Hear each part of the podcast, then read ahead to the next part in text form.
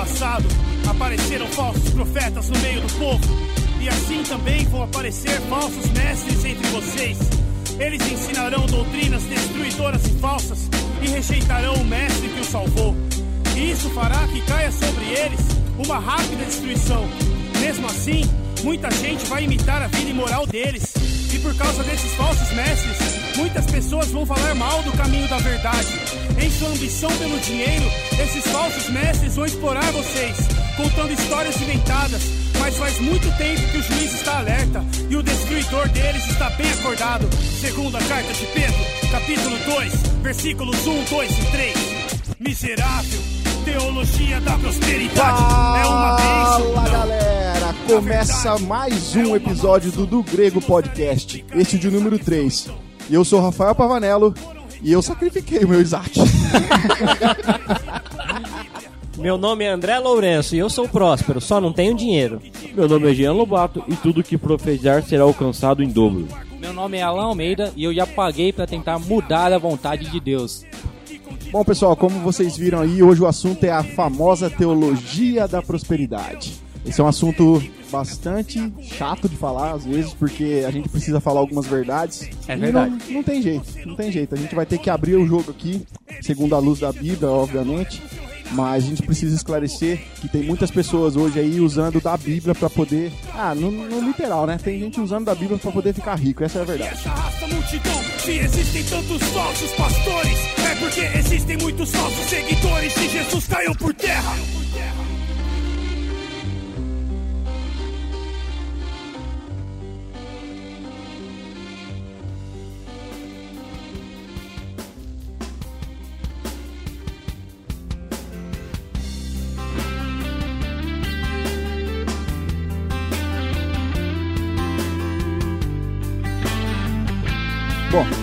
vai falar agora um pouco sobre esse, esse materialismo descarado que a gente tem visto aí no meio das igrejas hoje, que tem por trás o egocentrismo aí do, do evangelho da prosperidade, né? Vamos chamar assim, evangelho da prosperidade. Ou também confissão positiva.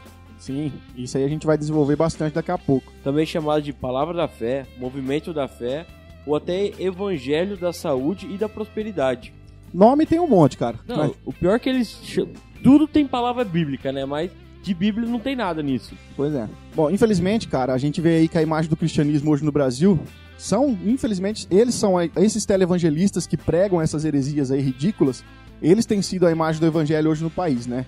E claro, isso não tá só preso aos pastores famosos na TV. A gente sabe aí que tem muitos pastores que não estão em tão, em evidência na mídia, mas que eles também seguem o mesmo, o mesmo ensino desses caras. E aí, cara, esses ensinos, eles se tornaram parte aí do dia a dia de muitos crentes. Você, fo- você pode conversar com muitas pessoas e você vai ver que esses clichês como eu profetizo, eu determino, eu reivindico, eu tomo posse, eu exijo meus direitos, eu resgato, e até o absurdo lá, né? Eu ordeno a minha bênção. Isso aí tá na boca do povo, cara. Isso aí, infelizmente, tá na boca do povo devido aos ensinamentos que eles têm tido. Se a gente reparar, o eu é o eixo dessa teologia. Tudo é um egocentrismo muito grande, sabe? E o que a gente mais vê hoje em dia também é conhecido como, ah, o Jean falou aí, confissão positiva, palavra da fé. E a gente quer aqui, à luz da Bíblia, esclarecer que essas coisas, hum, tá longe de ser bíblico. Como é que a gente pode definir o que é a teologia da prosperidade hoje? Eu entendo que a teologia da prosperidade é um método usado por alguns líderes religiosos para propagar uma falsa doutrina sobre a vontade de Deus. É, em resumo, em resumo de tudo, a gente pode. Em resumo, em última análise, é, bem, bem em última análise mesmo. A gente pode entender. Guardando as devidas proporções. que... Deixa eu falar. A gente, po- a gente pode enten- entender que é aquela pessoa tentando encontrar uma forma de mover a vontade de Deus através de dinheiro ou, atra- ou através de uma confissão, uma- uma- um pensamento muito forte positivamente. Cara, pra mim é a crença de que Deus vai te recompensar caso você tenha fé suficiente, tá ligado? Vai te recompensar com prosperidade material, com saúde física, vai te dar cura, riquezas, tudo em troca do seu dinheiro. Então é vantajoso, então. Não, não é vantajoso porque não é bíblico. E a gente vai analisar a luz do Velho Testamento, do Novo Testamento, e a gente vai ver que as pessoas têm um equívoco com relação a isso daí. Nesse momento, o Senhor mexesse no coração deles para todos entregarem uma semente. Seus filhos que acreditarem na oração deste profeta neste momento e tiverem coragem de pegar dinheiro, cheque, cartão de crédito, Os que tiverem coragem de pegar suas joias. E eu convido esta igreja que está aqui me ouvindo agora, Senhor, a ofertar. Porque esta oferta vai abrir a porta do milagre sobre a vida deles. Eu acho que a gente poderia começar dando aqui um panorama histórico de da onde surgiu a teologia da prosperidade, porque muita gente vive dentro desse contexto e muitas vezes não sabe, né, cara, a origem desse movimento. E eu acho que a gente poderia aqui dar uma boa explicação como surgiu. Vamos lá. Bom, quem nunca ouviu aquela frase famosa, né? Eu confesso, eu possuo. É famoso, Isso aí é cara. o segredo, hein? Não, Pô, isso daí, isso daí é a chave, é a chave pra conquistar tudo aquilo que você quer conquistar na sua vida. Pois é. É, Esse slogan aí, cara, ele foi popularizado pelos pregadores da teologia da prosperidade, só que ele foi inventado por um tal de Ezek William Canyon, que foi um educador e pastor batista que viveu de 1867 até 1948. Embora ele tenha sido criado por uma família metodista, ele posteriormente ele se tornou um batista, né? E em 1892, ele participou de uma universidade que chama Universidade Emerson de Oratória, na cidade de Boston, nos Estados Unidos, aonde ele se, espe- se especializou na formação de palestrantes para os cultos de ciência metafísica. É um lance que chamava, se chamava de um novo pensamento metafísico, que é o que a gente conhece hoje como pensamento positivo, né? E esse novo pensamento, cara, ele teve origem numa geração anterior à de Ezek Canyon, por meio de ensinamentos de um cara que chama Phineas Kimby. Ele era um filósofo da Nova Inglaterra, ele era um hipnotizador e curandeiro, e ele ensinou que as realidades físicas elas poderiam ser manipuladas e controladas através dos meios mentais e espirituais. Só pra gente ter uma ideia do que era, era assim, ó. Em toda parte existia uma força superior ou, ou uma inteligência divina, e que os seres humanos eles também possuíam uma natureza divina. E aonde através do poder da mente você poderia alterar aquela realidade física e aí se você conseguisse pensar corretamente, você poderia se libertar da doença e da pobreza. Olha as tretas que esse cara ensinava. Então, Canyon, ele estudou com esse cara e depois disso ele pastoreou várias igrejas batistas aí e mais pra frente ele foi fundar um ministério próprio dele, que era a Igreja Batista Nova Aliança. E assim, através desse estudo aí que o, que o Canyon teve em Boston, os ensinamentos desse cara na igreja, cara, ele tinha um sério grau de, de anormalidade. Porque assim, ó, é lógico, não é pra menos, já que ele, ele misturava os elementos fundamentais da filosofia, do novo pensamento que ele aprendeu, com a teologia. Ele fazia essa mistura dos dois. E aí ele afirmava que as pessoas poderiam mudar suas condições físicas simplesmente fazendo uma confissão positiva de fé. Ou seja, tudo aquilo que eu declaro com fé, eu mentalizo aquilo e eu transcendo do espiritual pro real. Era o que os caras acreditavam. Só que todo esse estudo, tudo isso, quem po- popularizou mesmo esse trabalho de Canyon foi o famoso Kenneth Hagin, que ele, ele é conhecido como o pai do movimento da palavra da fé nos Estados Unidos. Esse é famoso mesmo. É bem famoso, morreu, né? Já tá morto, morreu em 2003, mas ele ficou muito famoso por esse movimento aí. E o pessoal chama ele de pai. É, Papai Hagin. Hagin. Papai, Hagin. exatamente. Mas o pai da fé não era Abraão? Tô Não. Abra- Abraão não sabia os Paranauê Então. que esse cara sabia. É, Abraão não aí- sabia o que era fé. Esse Agora esse cara o pai sabia. dos pais. Esse é o pai dos pais. Cara, e Kenneth Hagin, ele até plagiou muitos escritos do Canyon, cara. Inclusive deu até um rolo, porque ele tem muitos livros dele, é ipsis literis aquilo que Canyon disse, ele chegou a copiar mesmo. E aí depois disso, depois de, de Kenneth Hagin vieram outros, né, cara? Desde, desde de Kenneth Copeland, que tem um ministério que leva o seu nome, chama Ministério Kenneth Copeland, até o grande conhecido aí dos brasileiros, né, que é o Benny Hinn.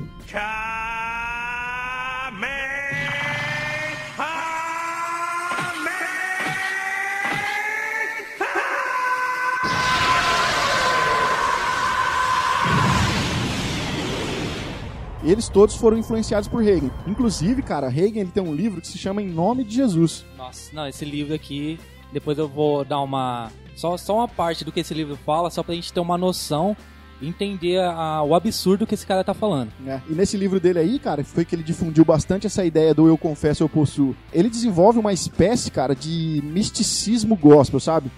Aonde tudo aquilo que eu quero, basta eu confessar em nome de Jesus. E aí isso aí acontece. Isso tudo ele se baseia em versículos como João 14, versículo 13 e 14, que diz: "E eu farei o que vocês pedirem em meu nome, para que o Pai seja glorificado no Filho. O que vocês pedirem em meu nome, eu farei." Eu já até expliquei isso aqui no primeiro podcast sobre fé. É, a gente fala um pouquinho sobre esse versículo, mas é o seguinte: a gente precisa aprender, cara, que a Bíblia ela não pode ser interpretada com versículos isolados. Na verdade, eles retiram somente o versículo 14 para poder embasar essa teologia deles, né? Então a gente tem que entender que Deus ele tá ligado com a sua própria vontade. E se a gente for analisar a soberania de Deus, ela está exposta em toda a Bíblia. O contexto aí desse pai dará tudo que for pedido para que o pai seja glorificado no filho, é, se a gente for analisar, cara, que desejos mesquinhos nossos, materiais, iria glorificar o pai? Totalmente nenhum. Então, muitos brasileiros aí também conhecem o. o eu falei do Benny Hinn, né? Mas tem muita gente que, que leu bastante livro dele. Ele tem uns- um dos best-sellers mais lidos no país nosso aqui, que é o Bom Dia Espírito Santo. Tem outro também Esse que eu já li, já. Olha, olha, olha, olha. Só que assim, as pessoas leem, cara, mas eles nem sequer conhecem a história de Benny Hinn. E é verdade. Não, mas li que- também não conhecia nada, não. Mas, mas o que importa pra esse pessoal é só os Paranauê que ele tá fazendo aí. É, não não é. importa mais nada. Ó, só pra gente ter uma ideia, cara. Benny Hinn, ele afirmou na, na maior rede de televisão evangélica dos Estados Unidos, que é a TBN, ele afirma que existe nove pessoas na divindade. Olha Não, o isso- absurdo. Isso, é ridículo. Não, isso é Ridículo. ridículo. Não, e não, e assim, Ridículo. Ridículo. Totalmente escandalizando aquilo que a gente chama de cristianismo. Rafa, é, dando mais algumas ideias aqui sobre o Kennedy, ele fundou o Seminário Radiofônico da Fé, a Escola Bíblica com Correspondência Rema, o Centro de Treinamento Bíblico Rema e a revista Palavra da Fé. Alcançaram um imenso número de pessoas. Em seu fascismo, pelo sobrenatural, alegou ter visto oito visões de Cristo nos anos 50, bem como diversas outras experiências fora do corpo. Segundo ele, seus ensinos lhe foram transmitidos diretamente pelo próprio Deus mediante revelações especiais. Todavia, ficou comprovado posteriormente que ele se inspirou grandemente em Canon, ao ponto de copiar quase palavra por palavra. E no pior, ele alega ainda por cima ter ido três vezes visitar o inferno e o céu. Nossa. Não, não, não, não. Só. Isso depois é piada, disso é eles- piada, não é piada. Fala Não, que é não é piada. piada. Infelizmente Tá não é piada. deles. E só depois dessas três visitas no céu e no inferno, ele se converteu a Cristo. Eu fico pensando, né? Qual que é o objetivo desses caras em querer visitar o céu e o inferno? Esse, esse arrebatamento que todo mundo que fica. Não, porque eu preciso ser arrebatado, porque eu quero conhecer o céu, eu quero conhecer o inferno. Cara, qual que. Deus vai ser glorificado no que nisso daí? Fala pra mim.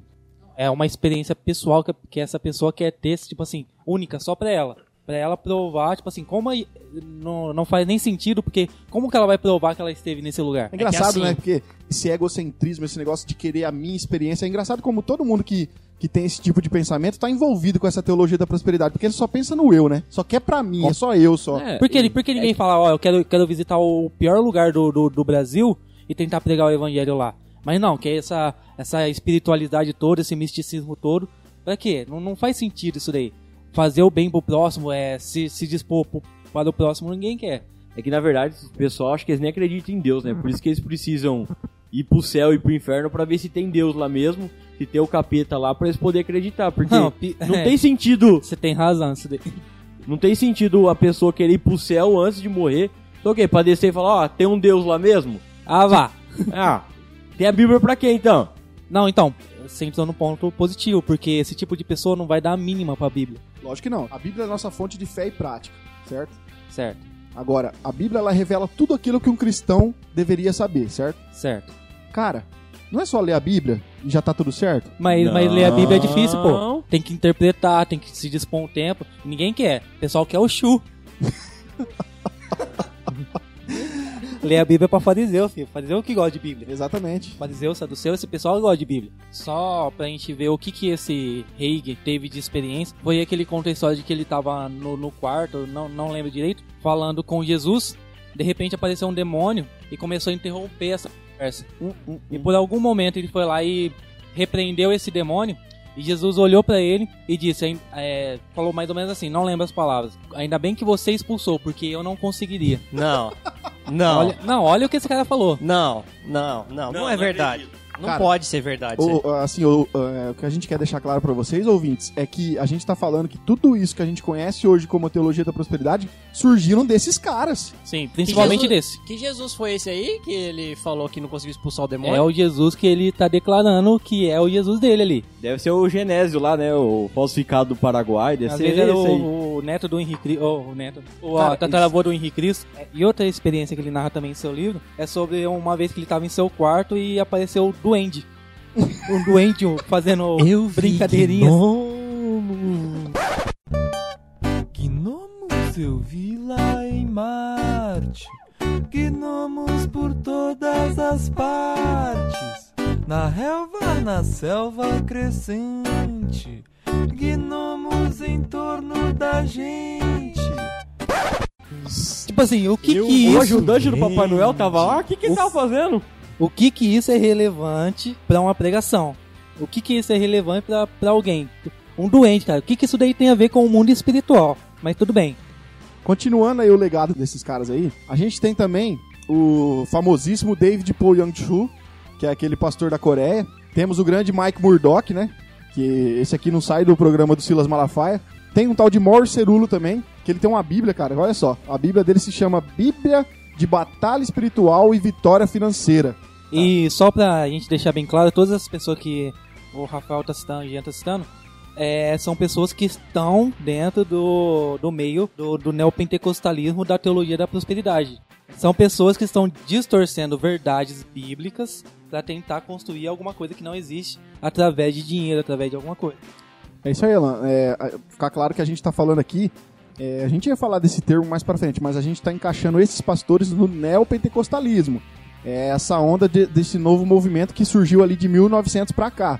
Reagan, né? De 1800 e pouquinho com o, o Ezekiel Canyon, como já falamos.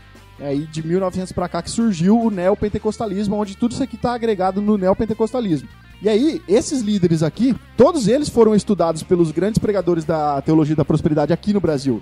Ah, se a gente for ver no Brasil, essa mensagem de prosperidade, ela é muito bem divulgada aí pelos televangelistas brasileiros, né? Como Edir Macedo, o R.R. Soares, Cristiano Neto, os pastores lá da Igreja Renascer, que é o Bispo Sônia e o Bispo Hernandes, o Renê Terra Nova, Valnice Milhomes, que é fundador aí do Ministério Palavra da Fé. Inclusive o Jean vai falar pra gente daqui a pouco sobre uns movimentos que ela fundou, da qual ela também foi estudar com é, adeptos do Kenneth Hagin.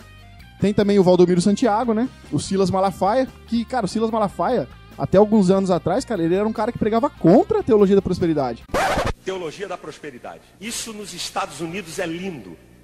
Vem falar de teologia da prosperidade na favela da Rocinha, no Rio de Janeiro. Teologia da prosperidade na América, 10.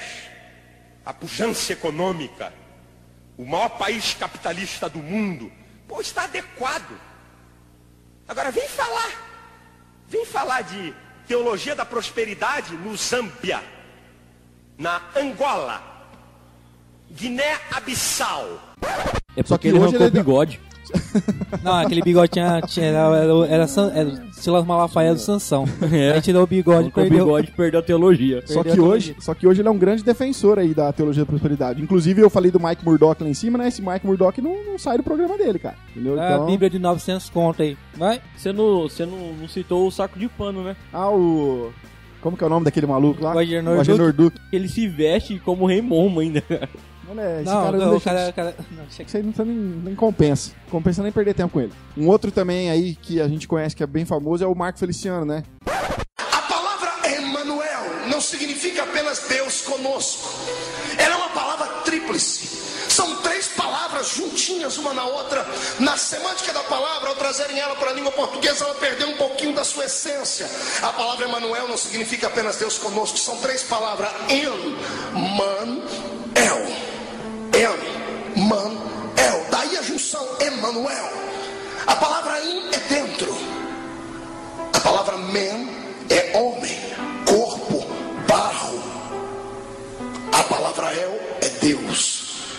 Se você traduzir ao pé da letra, é Deus dentro do barro. Legal. Bem louco. Que ele também, cara, já foi aí respeitado como um, um grande pregador da, da palavra de Deus. Só que ele aderiu a esse, esse movimento junto com outros pastores, cara, aí que a gente tem ouvido aí dele. Inclusive tem um vídeo dele, cara, na internet. Que chegou aí, só de ver dá vontade de quebrar o notebook no meio, cara. Tá citando Malacói? Não, Malacói não, rapaz. Malacói não. Ah, mas é isso aí. Todos esses caras, infelizmente, eles caíram, caíram aí no, no encanto da teologia da prosperidade. Nesse momento, o Senhor mexesse no coração deles para todos entregarem uma semente. Seus filhos que acreditarem na oração deste profeta neste momento e tiverem coragem de pegar dinheiro, cheque, cartão de crédito, os que tiverem coragem de pegar suas joias. E eu convido esta igreja que está aqui me ouvindo agora, Senhor, a ofertar. Porque esta oferta vai abrir a porta do milagre sobre a vida deles. Mentiroso!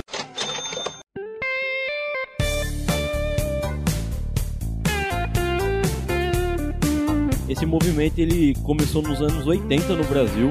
Os ensinos da confissão positiva e do evangelho da prosperidade chegaram no Brasil. Entre as primeiras manifestações do movimento estava a Igreja do Verbo da Vida e o Seminário Verbo da Vida em Guarulhos a comunidade Rema, Morro Grande, e a Igreja Verbo Vivo, Belo Horizonte.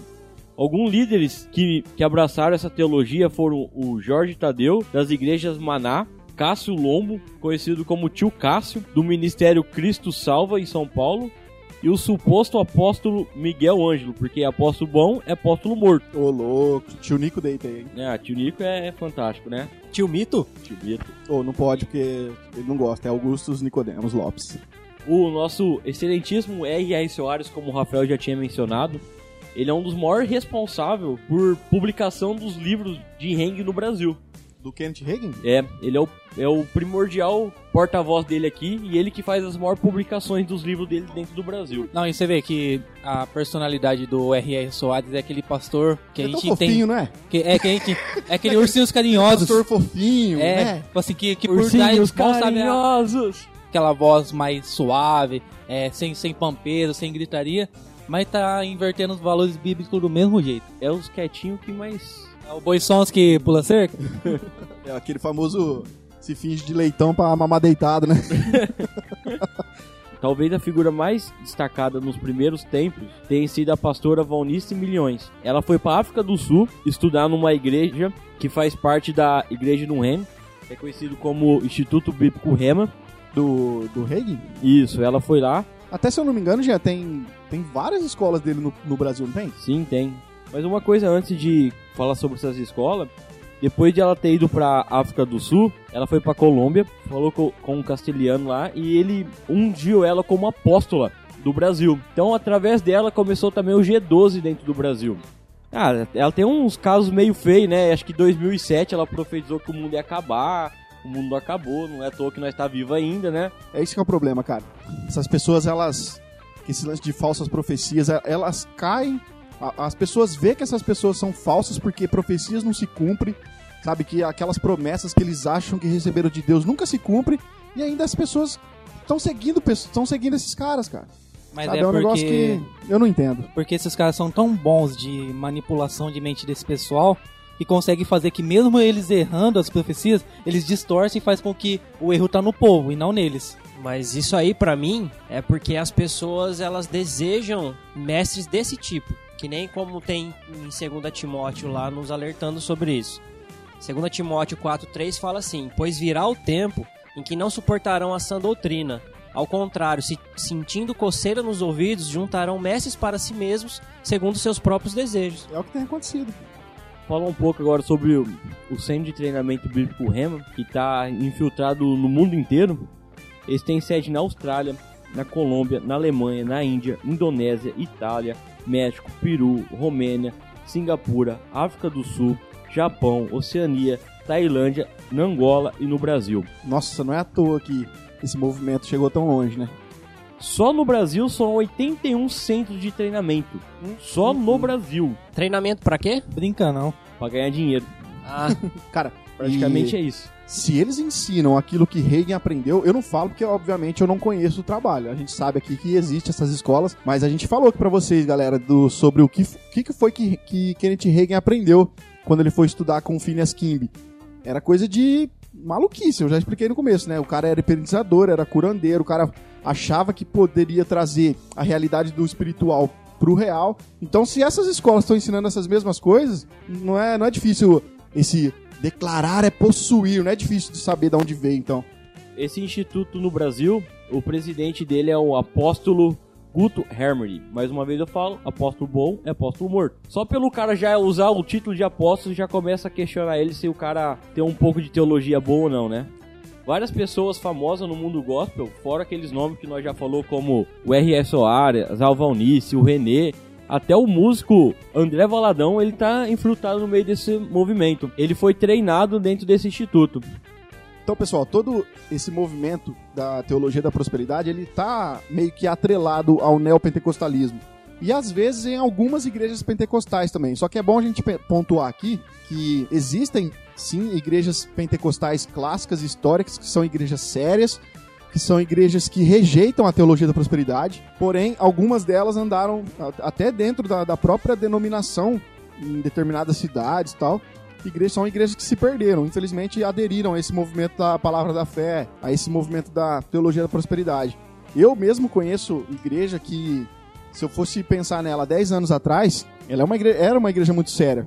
Só que eu estive num, num evento da- dessa igreja recentemente e eu vi como a igreja tem, sabe, tem aderido a esse movimento. É vendendo tijolinho, vendendo caja- cajado para fazer campanhas, vendendo arca, a arca da aliança em miniatura, sabe? É, um- é uns negócios que realmente são igrejas seríssimas, mas que infelizmente algumas delas se perderam no meio desse movimento. Então, tem que pontuar aqui isso, que não é, a gente não pode jogar tudo nas costas da igreja pentecostal.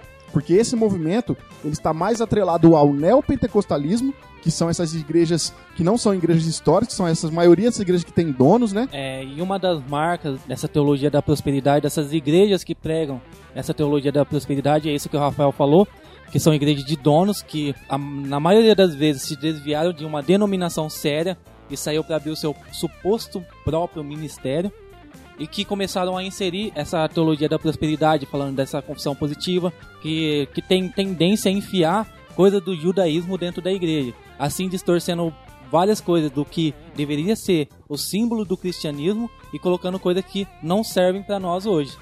É engraçado, cara, que você falou sobre os líderes que. A maioria dos líderes neopentecostais são igrejas que se desvincularam de outras e acabaram abrindo outros movimentos, tudo. É, a gente olha a história, né? Que a gente acabou de expor a história de como começou o movimento e a gente vê que não é diferente. Eles não só ensinam o que esses grandes é, pregadores da prosperidade ensinam, como também parece que as práticas são as mesmas. A gente falou aqui do Ezek, do Canyon e, e ele aconteceu isso com ele. Ele até então era de uma igreja batista, mas ele viu que ele precisava sair, abrir o próprio movimento, porque é claro que uma igreja séria não iria adotar essas maluquices que ele estava pregando. Com certeza. E no, no caso dele, ele certamente que esse cara, quando ele saiu, ele achou que o que ele, que o que ele estava fazendo estava certo. E, de- e dessa igreja, quantas igrejas mais não saíram fazendo essas mesmas o, coisas? Jean, o Jean acabou de explanar aqui pra gente. Existem só no Brasil mais de 89 escolas que ensinam as baboseiras que esse cara prega. Então, por aí a gente pode tirar um número muito grande, né?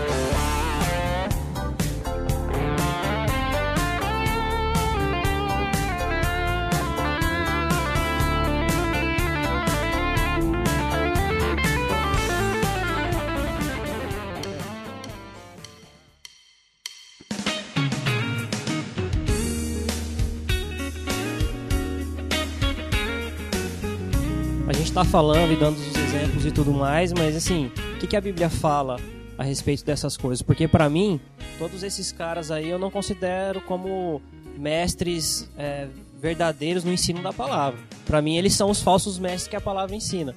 Os falsos mestres, aqueles que amam o dinheiro, aqueles que estão preocupados em extorquir das pessoas do que amar e se doar e dar a vida. Na Então, verdade, eu- André, eles, eles têm uma, uma, uma valorização muito grande na concretização de promessas no aqui e agora nessa terra, e eles esquecem da esperança escatológica, esquecem da peregrinação, e eles acabam juntando mais tesouros aqui do que tesouros do céu. A gente vai falar muito agora dos versículos bíblicos, mas eu- antes eu queria só fazer uma pergunta para nós aqui debatermos. A gente poderia chamar o neopentecostalismo de protestantismo?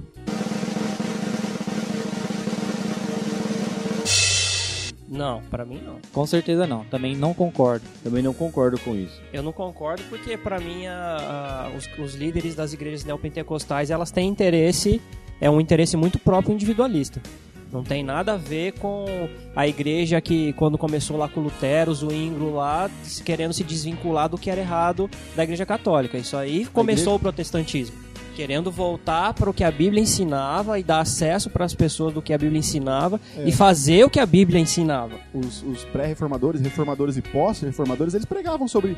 Eles defendiam a escritura, defendiam a Cristo, a graça, a fé. Onde que você vê um pastor da teologia da prosperidade pregando isso? Justamente. Jamais.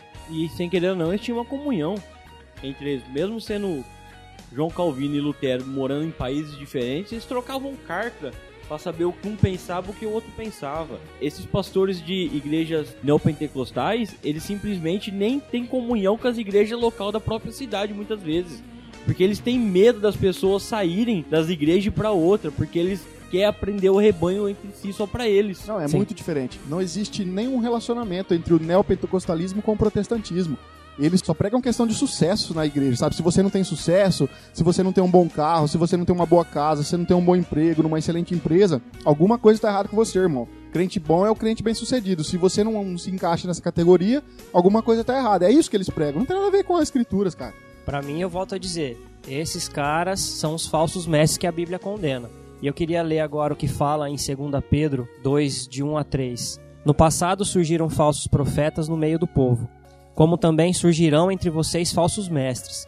Estes introduzirão secretamente heresias destruidoras, chegando a negar o soberano que os resgatou, trazendo sobre si mesmos repentina destruição.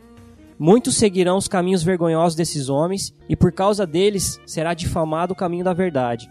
Em sua cobiça, tais mestres os explorarão com histórias que inventaram. Há muito tempo, a sua condenação paira sobre eles e a sua destruição não tarda. Pra mim, a Bíblia tá falando desses caras aí. Nesse momento, o Senhor mexesse no coração deles para todos entregarem uma semente. Seus filhos que acreditarem na oração deste profeta neste momento e tiverem coragem de pegar dinheiro, cheque, cartão de crédito, os que tiverem coragem de pegar suas joias. E eu convido esta igreja que está aqui me ouvindo agora, Senhor, a ofertar, porque esta oferta vai abrir a porta do milagre sobre a vida deles. Bom, agora a gente começando a, a trazer as, as ideias à luz da Bíblia, eu queria trazer aqui pra gente porque, assim, a maioria dos textos que são utilizados para divulgar a teologia da prosperidade, os grandes pregadores, eles gostam muito de, usar o Antigo Testamento, né? Porém, a gente precisa aprender que, em primeiro lugar, a gente já falou aqui, a Bíblia interpreta a própria Bíblia. A gente não pode catar um versículo, isolar ela e fazer doutrina disso. Isso é regra básica de hermenêutica, né? A Sim, gente é não pode fazer isso. Segundo, nós que somos cristãos, a gente tem que entender que nós estamos inseridos no contexto da nova aliança. Não que o Velho Testamento ele tenha que ser esquecido por nós, obviamente, né? Só que o Velho Testamento ele precisa ser estudado e examinado à luz do Novo. A gente não pode separar isso. Ou seja, quando, por exemplo, quando a gente pega passagens do Antigo Testamento relacionados a sacrifícios, por exemplo, essas passagens, ela de maneira simbólica, elas apontam para o sacrifício de Jesus na cruz. A gente já falou bastante disso no último episódio nosso sobre graça. Então a gente precisa entender que as passagens do Velho Testamento, elas precisam ser estudadas à luz do Novo Testamento. Ou seja, o Novo Testamento tem que respaldar o que está sendo ensinado no Velho pra gente poder aceitar e confirmar que é o que devemos fazer e praticar e- Exatamente. e receber. Até porque o que a gente entende de, de Velho Testamento era Deus com um povo específico, fazendo com que a sua, a sua luz, a sua glória, o seu poder seja, fosse manifestado através daquele povo. É. Então ele tinha que ter essa retribuição com o povo para que aquilo que o povo fizesse de acordo com a vontade dele fosse visto por outros povos. Pra que o nome dele fosse Pra que o nome dele- engrandecido. Cer- certamente. Então, esses pregadores da teologia da prosperidade, cara, eles amam o Antigo Testamento, porque no Velho, no, no Velho Testamento, um sinal de bênção de Deus para com o povo de Israel era a bênção material. Ou seja, é, tipo assim, na aliança mesmo, Deus prometia, entre outras coisas, abençoar a nação, abençoar os seus indivíduos, e ele prometia fazer isso com o quê? Com colheitas abundantes, com ausência de, de pragas, com chuvas no tempo certo, com saúde, com vitória contra os inimigos. Então, todas essas coisas, eles, elas eram vistas como alguns dos sinais e evidências do favor de Deus para aquele povo. Só que elas eram condicionadas à obediência. Elas só viriam é, no caso que se Israel andasse, por exemplo, nos seus mandamentos, se Israel andasse nos preceitos, nas leis, nos estatutos que Deus tinha estabelecido, aquelas bênçãos viria. No caso contrário, viria a maldição. E um detalhe interessante da maldição é que é muito mais maldição quando era eles pecavam, desobedeciam do que a- as bênçãos. E a ideia desses pastores na teologia da prosperidade forçar na questão do Antigo Testamento por esse lado material é que isso daí gera na, na, na pregação dele uma pregação boa de se ouvir. Porque, tipo assim, se, se tem retribuição por aquilo que eu faço, tipo assim, então quem tá ouvindo isso daí vai, vai querer fazer, vai querer faz- é, servir esse Deus. Mas o que a gente tem que entender é que no Antigo Testamento era um tipo de tratamento que Deus tinha com o povo, e agora a partir do Novo, Deus trata o povo, que somos nós, a igreja que se avançou muito além de Israel, de uma nova forma, de um É novo jeito. É necessário entender que Deus ele se revela de forma progressiva na história. Sim. A gente vê aí, Deus falava de, um, de uma certa forma com Moisés, depois ele falava de uma certa forma com os profetas, daí veio Jesus Cristo. Então a gente precisa entender que a revelação ela é progressiva. Então, daqui a pouco eu vou, vou explicar aqui como que a gente vai entender prosperidade à luz do, no- do Novo Testamento, em cima dessa progressividade da, da revelação. Deus ele é um Deus imutável, mas que se revela progressivamente de acordo com a história e com o tempo. Exatamente. Com certeza. E aí eu falei aí desses mandamentos, né, dos preceitos, das leis que Deus tinha estabelecido para o povo, e junto disso estava incluído também o sacrifício de animais e oferta de vários tipos. Então, a fidelidade exclusiva a Deus, como o único Deus verdadeiro. Outra coisa também, uma, uma vida moral, de acordo com os padrões que foi revelado.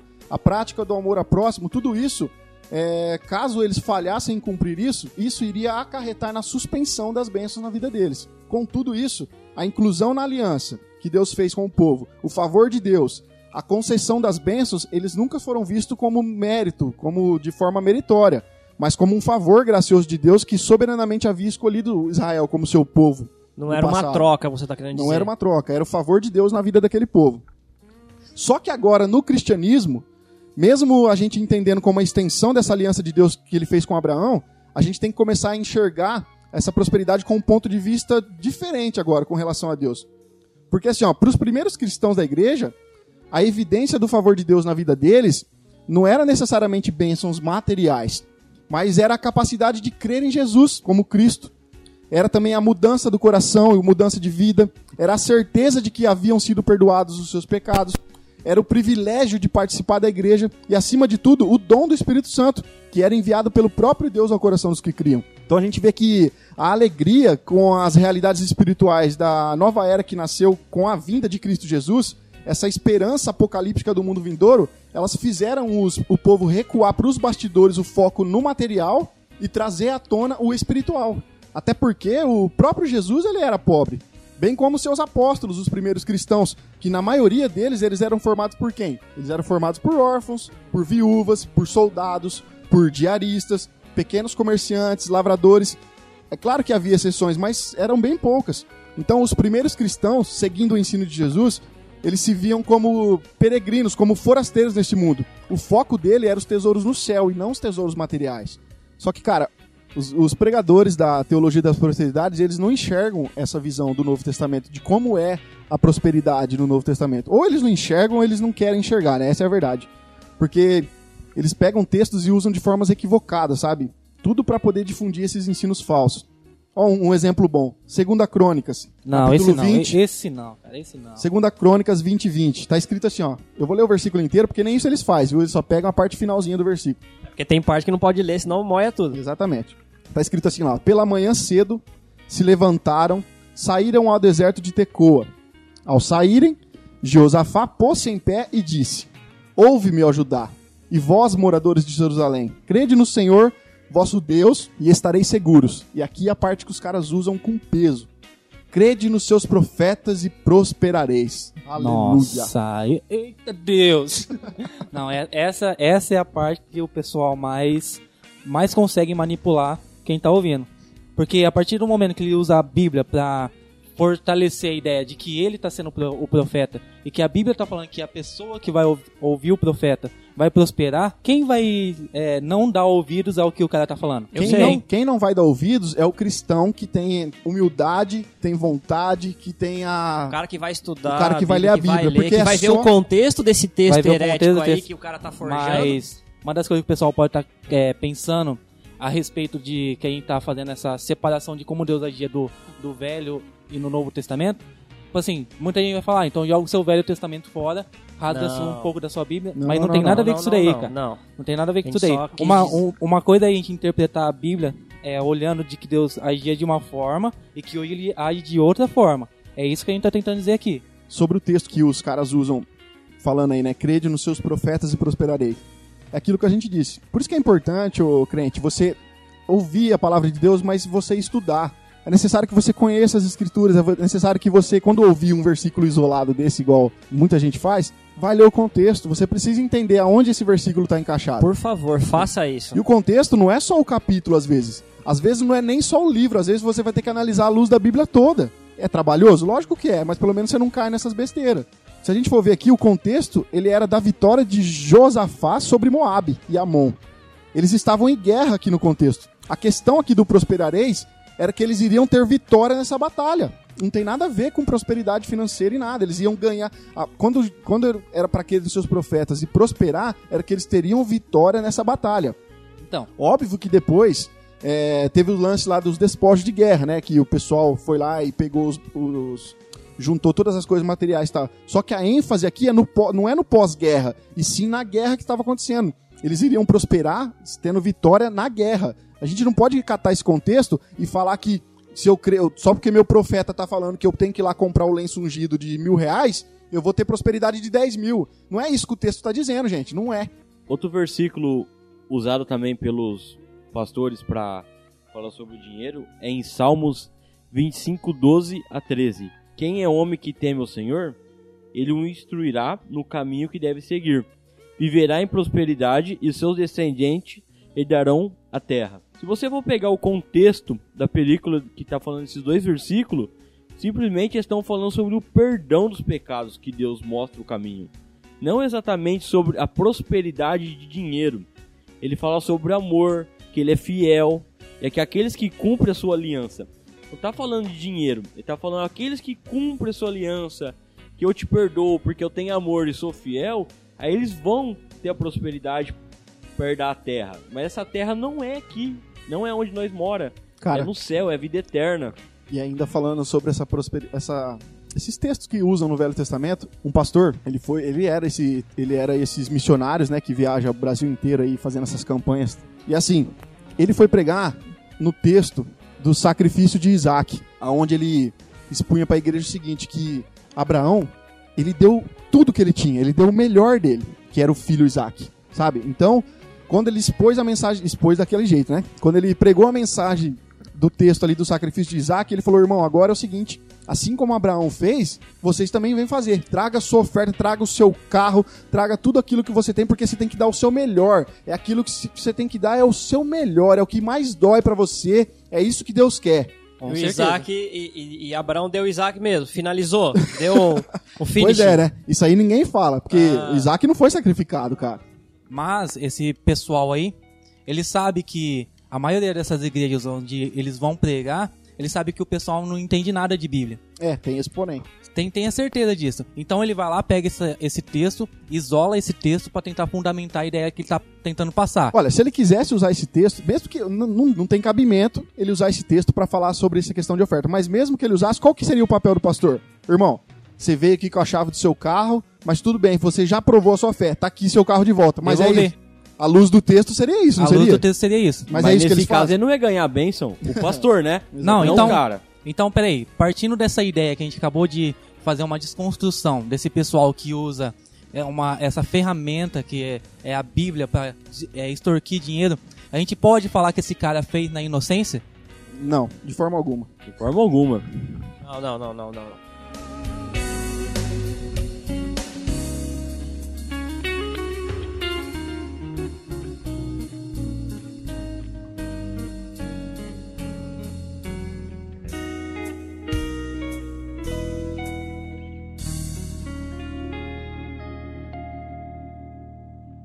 Nesse momento, o Senhor mexesse no coração deles para todos entregarem uma semente. Seus filhos que acreditarem na oração deste profeta neste momento e tiverem coragem de pegar dinheiro, cheque, cartão de crédito, os que tiverem coragem de pegar suas joias. E eu convido esta igreja que está aqui me ouvindo agora, Senhor, a ofertar, porque esta oferta vai abrir a porta do milagre sobre a vida deles.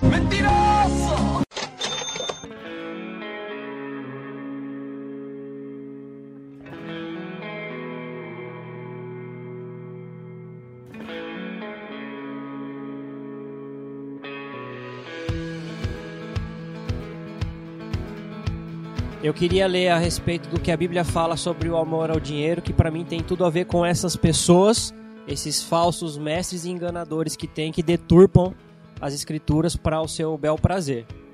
Em 1 Timóteo 6, de 3 a 10. Se alguém ensina falsas doutrinas e não concorda com essa doutrina do nosso Senhor Jesus Cristo, e com o ensino que é segundo a piedade, é orgulhoso e nada entende. Esse tal mostra um interesse doentio por controvérsias e contendas acerca de palavras que resultam em inveja, brigas, difamações, suspeitas malignas e atritos constantes entre aqueles que têm a mente corrompida e que são privados da verdade, os quais pensam que a piedade é fonte de lucro. De fato, a piedade com contentamento é grande fonte de lucro, pois nada trouxemos para este mundo e dele nada poderemos levar. Por isso, tendo o que comer e, o que, e com o que vestir-nos, estejamos com isso satisfeitos. Os que querem ficar ricos caem em tentação, em armadilhas e em muitos desejos descontrolados e nocivos, que levam os homens a mergulharem na ruína e na destruição. Pois o amor ao dinheiro é a raiz de todos os males. Algumas pessoas, por cobiçarem o dinheiro, desviam-se da fé e se atormentaram com muitos sofrimentos. Nossa, isso daí é, é terrível. Você, porém, homem de Deus, fuja de tudo isso e busque a justiça, a piedade, a fé, o amor, a perseverança e a mansidão. Olha aí o desafio, né? Um outro texto usado de forma bastante errada também para justificar alguns argumentos em cima da teologia da prosperidade é Filipenses 4:13, né? Tá escrito lá: "Tudo posso naquele que me fortalece". Aí os caras pregam, né? Eu posso ter os melhores carros, eu posso ter as melhores roupas, eu posso ter o melhor salário, etc. Mas cara, será que é isso aí que o contexto está dizendo? Com certeza não. E as pessoas utilizam desse texto para falar que tudo aquilo que você deseja, tudo aquilo que você mais almeja no seu coração, você vai poder, porque Deus está te fortalecendo. Só que não lê os versículos anteriores. Mas né? não lê os versículos anteriores. Você dá só uma lida aqui. No contexto, Paulo os orienta a buscarem o que é bom. E ele diz que sei o que é passar necessidade e sei o que é ter fartura. Aprendi o segredo de viver contente em toda e qualquer situação, seja bem alimentado, seja com fome, tendo muito ou passando necessidade. Aí ele vem e fala: Pois eu tudo posso naquele que me fortalece. Aí só depois de ele escrever tudo posso naquele que me fortalece, e biblicamente falando, Paulo em momento algum diz que você vai conquistar alguma coisa só porque você tem Deus. E sim, você pode passar por qualquer coisa porque você tem Deus. Um outro versículo que é bastante usado é Romanos 8, 28, que diz: E sabemos que todas as coisas contribuem juntamente para o bem daqueles que amam a Deus, daqueles que são chamados segundo o seu propósito. E as pessoas, quando ouvem esse versículo, elas interpretam assim porque é passado dessa maneira. E sabemos que todas as coisas boas vão contribuir para o bem daqueles que amam a Deus. Mas nós percebemos que a questão do versículo está falando que todas as coisas, ou seja, tem um pronome inserido nisso daí que quando é todas as coisas, é todas as coisas, são todas as coisas mesmo. Cê tanto que boas que- quanto ruins. Você sabe o que, que o todas é em grego aí nessa versão? É, É todas, mesmo. Todas, todas. E, e mais à frente, nesse mesmo capítulo, lá em Romanos 8,37, tá falando: Mas em todas essas coisas somos mais do que vencedores por aqueles que nos amou. Note o pronome todas na frase, que está se referindo a alguma coisa. Nos versículos anteriores, está falando assim: Quem nos separará do amor de Cristo? A tribulação, ou a angústia, ou a perseguição, ou a fome, ou a nudez, ou o perigo, ou a espada? Como está escrito: Por amor de ti, somos entregues à morte todos os dias, somos sepultados como ovelhas para o matadouro. E aí vem o versículo: Mas em todas essas coisas somos mais que vencedores por aquele que nos amou. Ou seja, você não é mais do que vencedor porque comprou um carro, trocou de casa ou quer ter esses benefícios. Biblicamente falando, você será mais que vencedor porque você é cristão e passará por todas essas coisas, mas por causa de Cristo e este ressuscitado, você é mais que vencedor.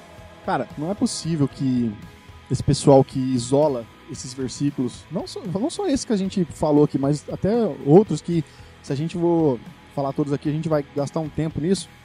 Mas por que, que esses caras fazem isso, cara? A única coisa que me vem à mente é porque isso só vai trazer benefício pra eles. Você já viu algum pastor que prega a teologia da prosperidade pobre? Ainda não. Desconheço. Ou ele pode começar pobre, mas é, consequentemente ele vai ficar rico. Não, Mas- cara, sabe porque ele não pode, sabe porque ele afirma que, que ele, tem, ele tem que ser bem de vida, ele tem que ter uma mansão, Nossa, ele tem que ter o porque- melhor carro, porque ele tem que. Porque ele crê naquilo que ele prega. Não, Não, e pior, outra, É que ele não é- deu, é que ele não deu Isaac ainda. Não, Não, pior. Ele, é, ele é, é filho de Deus. Deus é o seu pai, o Não, dono do pior. ouro e da prata, ele tem que eu, ter tudo. eu já vi gente falando assim, não, porque se, se você tiver um carro bom, uma casa boa, você tiver um bom emprego, é, exalar prosperidade, as pessoas vão ver essas bênçãos na sua vida e vão falar assim, eu quero esse Deus.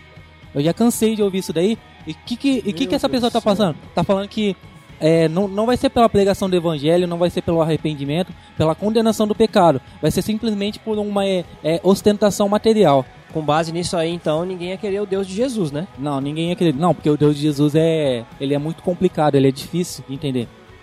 E não é às vezes, cara, não é só distorcendo versículos bíblicos, não. Às vezes vem umas ideias. Vou falar assim, os caras são espertos, viu, velho? Os caras são os espertos porque vem umas ideias geniais na mente deles. E é engraçado como o povo adora essas coisas e acaba aderindo também, né? Por exemplo, o René Terra Nova, por exemplo. Há um tempo atrás, ele desenvolveu um projeto lá que chamava um projeto Salomão. O que era esse projeto? A pessoa ela iria receber a unção da nobreza, ele falava. Só que para receber essa unção da nobreza, a pessoa tinha que ofertar uma oferta no valor de 10 mil reais. Aí o que acontecia? Essa pessoa, uma dessas pessoas que ofertaram os 10 mil reais, elas iriam ser sorteadas e algumas pessoas dessas daí iriam ganhar uma viagem. Iriam ganhar alguns, alguns prêmios, algumas coisas assim, sabe? Só que o mais louco disso tudo, cara, é que as pessoas iriam ter o nome delas escrito numa placa de ouro e iriam receber orações 24 horas por dia. E, e, e ainda mais, ó. Alguns dessas pessoas iriam concorrer a, um, a uma vestimenta de nobreza para participar de um jantar com o René Worth, cara. Aí eu te falo, meu, Cristo, cadê cristianismo nisso aqui? Onde, onde tá o cristianismo? Onde é que tá. Onde é eu, não consigo, eu não consigo enxergar, cara. Uma outra coisa também, um ensino completamente equivocado aí do René Terra Nova, inclusive eu até discuti isso com um seguidor dele uma vez, que é a questão de que ele fala assim que entregar as primícias é um ato de fé e de coragem. Só que ele está usando para defender essa, essa ideia dele o texto de Romanos 11:16, onde ele fala lá que está escrito que assim como são as primícias, são toda a sua totalidade. Aí ele fala que se você entregar as suas primícias, tudo aquilo que você fizer será bem sucedido. Mas meu Deus do céu, Romanos 11 está falando sobre o futuro de Israel. Em momento algum lá fala sobre dinheiro. Não existe linha teológica que justifique isso daí falando Nada, de dinheiro. não existe. É o tal, fora de- é o tal texto fora de contexto aqui. que não na- existe. Você- pode catar os melhores estudiosos da Bíblia. Ninguém vai chegar em Romanos 11:16 falando de dinheiro, cara. Não existe. É que na verdade ele usou aquele ele usou o aplicativo do celular de buscar palavras. Ele escreveu primícia, deu um buscar, ele achou e aí ele colocou É. lá, já era. É assim Não, que eles pode, usam. Só pode ser isso, não tem outra explicação. E assim, se a gente for ver, esse, esse pessoal que, que faz esse tipo de. Não posso chamar isso de evangelho, mas esse pessoal que faz esse tipo de trabalho, eles se aproveitam muito da questão da pobreza das pessoas, cara. Porque tem pessoas dentro da igreja que estão desesperadas financeiramente. Tem pessoas dentro da igreja que estão completamente, sabe, sem, sem, sem um rumo, não tem para onde não tem o que fazer para onde ir. Aí esses caras vêm com essas promessas fantásticas de prosperidade rápida, onde se você só tem lá seu fusquinha, dá pra Deus que você vai ganhar uma BMW. Vem com of- esse negócio de oferta, sabe? Cara, eu eu queria entender aqui com a gente, tipo assim, a pobreza, ela é um- uma consequência de um, de um relacionamento fraco com Deus, por exemplo? Não. Não é, cara. Na maioria das vezes, o- a questão da, da pobreza é gerada por uma má administração. A- às vezes é uma irresponsabilidade também da, da, da pessoa na questão socioeconômica da vida dela. Ela não tem cuidado com isso. Ou às vezes a pessoa não teve oportunidades na vida mesmo e ela não tem uma, uma condição financeira boa. Só que os caras se aproveitam dessas situações para poder trazer ensinos bíblicos para poder respaldar aquilo que eles querem fazer. Quando eles falam que você leva uma vida de pobreza, é porque alguma coisa está errada com você. É pecado, é demônio, não sei o quê. Só que se, se a gente for analisar pecado com pobreza, todos nós deveríamos ser pobres, porque todos nós somos pecadores. Com certeza. E uma das marcas que esse pessoal da teologia da prosperidade usa é que do- durante a semana ou num determinado momento do dia, às vezes tá, tá lá orando, aí eles têm uma ideia. Ponto, eles vão lá, têm uma ideia, aí ele fala, vou fazer uma pregação em cima dessa ideia. Aí o que, que eles vão usar? Eles vão usar a Bíblia. Aí no culto, eles vão us- é, tentar fortalecer aquela, aquela ideia usando a Bíblia. O que deveria ser totalmente ao contrário. Deveria ser ele lendo a Bíblia e expondo aquilo que a Bíblia está falando. Não ter uma ideia e tentar justificar essa ideia ou um acontecimento através da Bíblia. Pera aí, então. Vamos ver se eu entendi aqui. Então, com base nisso, se você não for possuidor de bens e de riquezas, você está em pecado? Sim, alguma Sim. coisa está errada na sua vida. Ah, Tá, tá, pera tá aí, em pecado, irmão. E e Jesus, ele pecou? Pois é, né?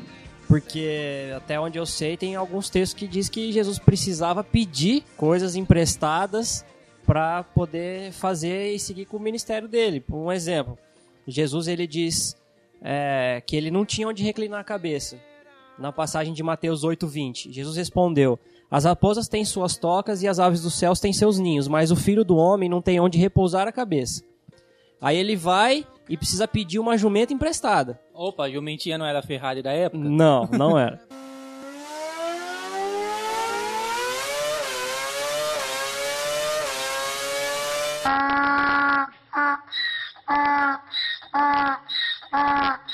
em Mateus 21, 2 e 3. Dizendo-lhes Jesus: Vão ao povoado que está diante de vocês, logo encontrarão uma jumenta amarrada com um jumentinho ao lado. Desamarrem-nos e tragam para mim. Se alguém perguntar algo, diga-lhe que o Senhor precisa dele e logo os enviará de volta. Esse Jesus dizendo, ele ainda ia devolver. Mas peraí. Então, é, Jesus, ele. Tem coisa errada com Jesus. Ou ele estava em pecado, ou ele não é o filho desse Deus aí que é dono do ouro e da prata que todo mundo fala.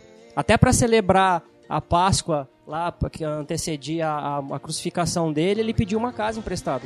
Como a gente vê em Mateus 26, 17 e 19. No primeiro dia da festa dos pães sem fermento, os discípulos dirigiram-se a Jesus e lhe perguntaram: Onde queres que nós preparemos a refeição para a Páscoa? Ele respondeu, dizendo que entrassem na cidade, procurassem um certo homem e lhe dissessem: O mestre diz: O meu tempo está próximo, vou celebrar a Páscoa com os meus discípulos em sua casa. Os discípulos fizeram como Jesus os havia instruído e prepararam a Páscoa. Nesse daqui, então, com base nessa informação que você passou aí, Rafael, Jesus ou ele estava em pecado, ou Jesus não era filho de Deus, porque se ele fosse filho de Deus, o, o, o príncipe e, e todo-poderoso, dono do ouro e da prata, ele não precisava pedir casa emprestada para celebrar a Páscoa, ele podia ir num belo de um restaurante, ele ia ter várias hospedarias, hotéis de cinco estrelas para repousar a cabeça durante o ministério dele, mas ele falou que ele não tinha. Ou não precisava pedir uma jumentinha qualquer, entrava numa carroça do. um carro dos faraós. Aquela era as Ferrari da A época. Biga, se eu não me engano. É, isso aí. Aqui- Aquilo é a Ferrari da época. Ou seja, ou tem alguma coisa de errada com Jesus, ou, tem alguma coisa de errada com esses ensinamentos aí. E pelo que eu, pelo, não, e- ah, eu e não vou pelo, nem falar qual que eu escolho. não, e pelo pessoal eles vão preferir as experiências dele do que o que Jesus, que é- do que o que a Bíblia está falando. Um outro ponto também que a gente pode ver biblicamente é na questão de Atos, quando fala lá que não havia nenhum necessitado entre eles. Por que, que o pessoal da, da, da igreja que foi propagar o evangelho lá no começo da igreja primitiva não falou, ó, vocês estão em pecado porque vocês são pobres? Não, se dispuseram a fazer cuidando dos pobres. Na verdade, Alan e André e Jean, nu- nunca, nunca houve, nunca Deus, Deus jamais tratou os pobres com desprezo, cara, como se eles tivessem algum tipo de maldição, como esses caras pregam. No Antigo Testamento mesmo, eh, existia pobres entre o povo eleito de Deus. Inclusive, eh, Deus anunciou leis que iriam ajudar esses caras. Vamos abrir lá em Deuteronômio 15, versículo 1 até o 5, tá escrito assim, ó. No final de cada sete anos, as dívidas deverão ser canceladas. Isso deverá ser feito da seguinte forma: todo credor cancelará o empréstimo que fez ao seu próximo. Nenhum israelita exigirá pagamento de seu próximo ou de seu parente, porque foi proclamado o tempo do Senhor para o cancelamento das dívidas. Vocês poderão exigir pagamento do estrangeiro, mas terão que cancelar qualquer dívida de seus irmãos israelitas. Assim, não deverá haver pobre algum no meio de vocês, pois na terra que o Senhor, o seu Deus, está dando a vocês como herança, para que dela tomem posse, ele os abençoará ricamente, contanto que obedeçam em tudo ao Senhor, o seu Deus, e ponham em prática toda a lei que hoje estou dando a vocês. A gente vê que Deus tinha um cuidado com essas pessoas. Deus não falava que elas estavam em pecado, que o problema delas eram demônios. Não. Deus tinha um cuidado com eles, com os pobres. Deus inventou o caducô. Exatamente. Está lá em Levítico 25:10, que Deus proclama o ano do jubileu que tinha como objetivo por meio de medidas econômicas limitar o direito à propriedade e à exploração do trabalho. Era uma forma de evitar a pobreza, uma vez que cada cinco décadas a sociedade voltava ao estado de igualdade novamente. Olha a preocupação que Deus tinha com o povo pobre. Deus nunca desprezou esse povo. Se a gente for analisar também agora na luz do Novo Testamento, a gente vai ver que a busca pela diminuição da pobreza ela continua, assim como no Velho Testamento, só que agora a solução proposta ela vem de uma ordem social.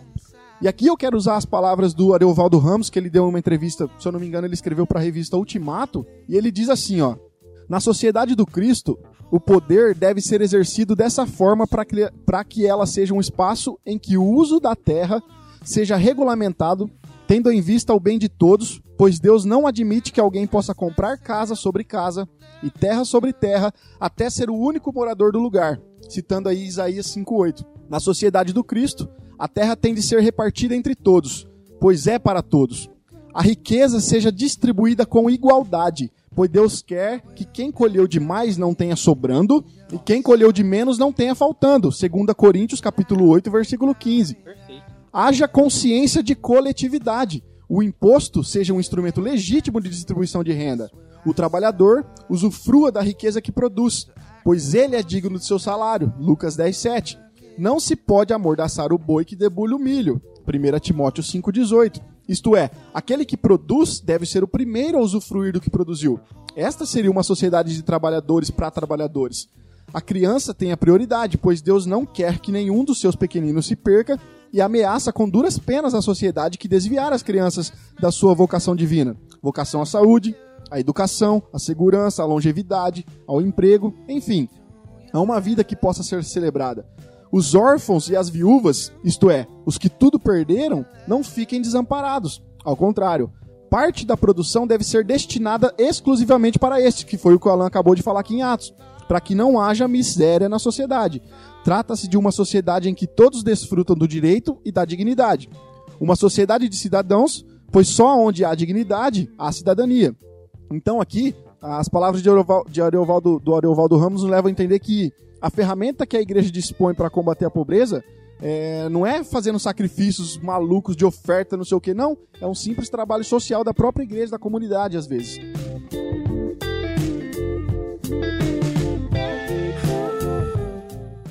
Nesse momento, o Senhor mexesse no coração deles para todos entregarem uma semente. Seus filhos que acreditarem na oração deste profeta neste momento e tiverem coragem de pegar dinheiro, cheque, cartão de crédito, os que tiverem coragem de pegar suas joias. E eu convido esta igreja que está aqui me ouvindo agora, Senhor, a ofertar. Porque esta oferta vai abrir a porta do milagre sobre a vida deles. Mentiroso!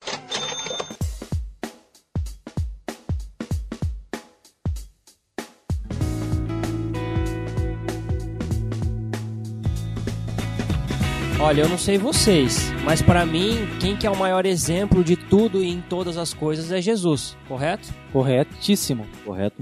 E o que Jesus falava acerca das riquezas? Como Jesus dizia em relação ao que nós deveríamos procurar para nós em relação a onde ajuntar tesouros, ou quando Jesus falava, ah, quando foi falar com o jovem rico lá em Mateus 19, sobre a questão dele para ele ser perfeito.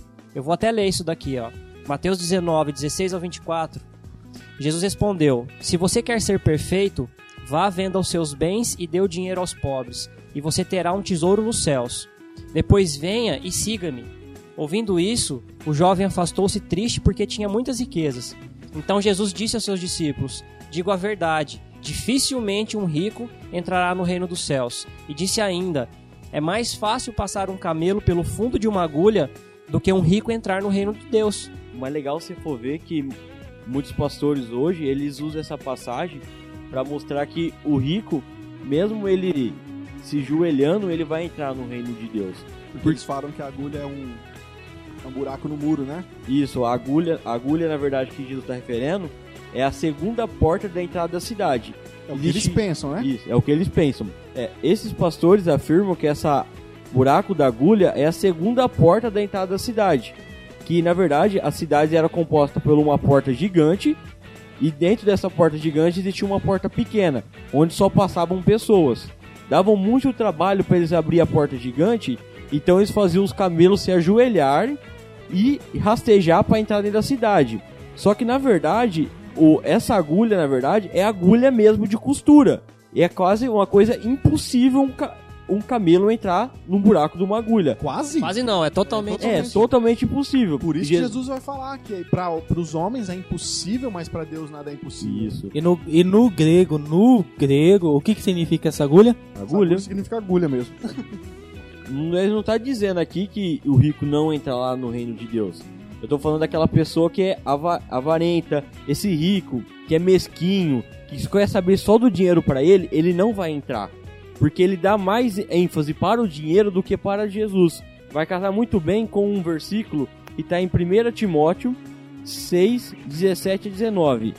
Ordenes aos que são ricos no presente mundo que não sejam arrogantes, nem ponham sua esperança na incerteza da riqueza, mas em Deus, que de tudo nos provém ricamente, para nossa satisfação.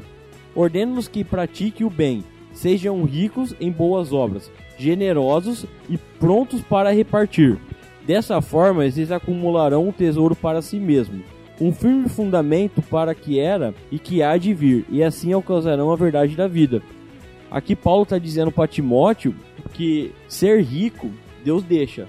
Só que eles devem repartir e ajudar o próximo, fazendo assim as boas obras que todo cristão deve fazer.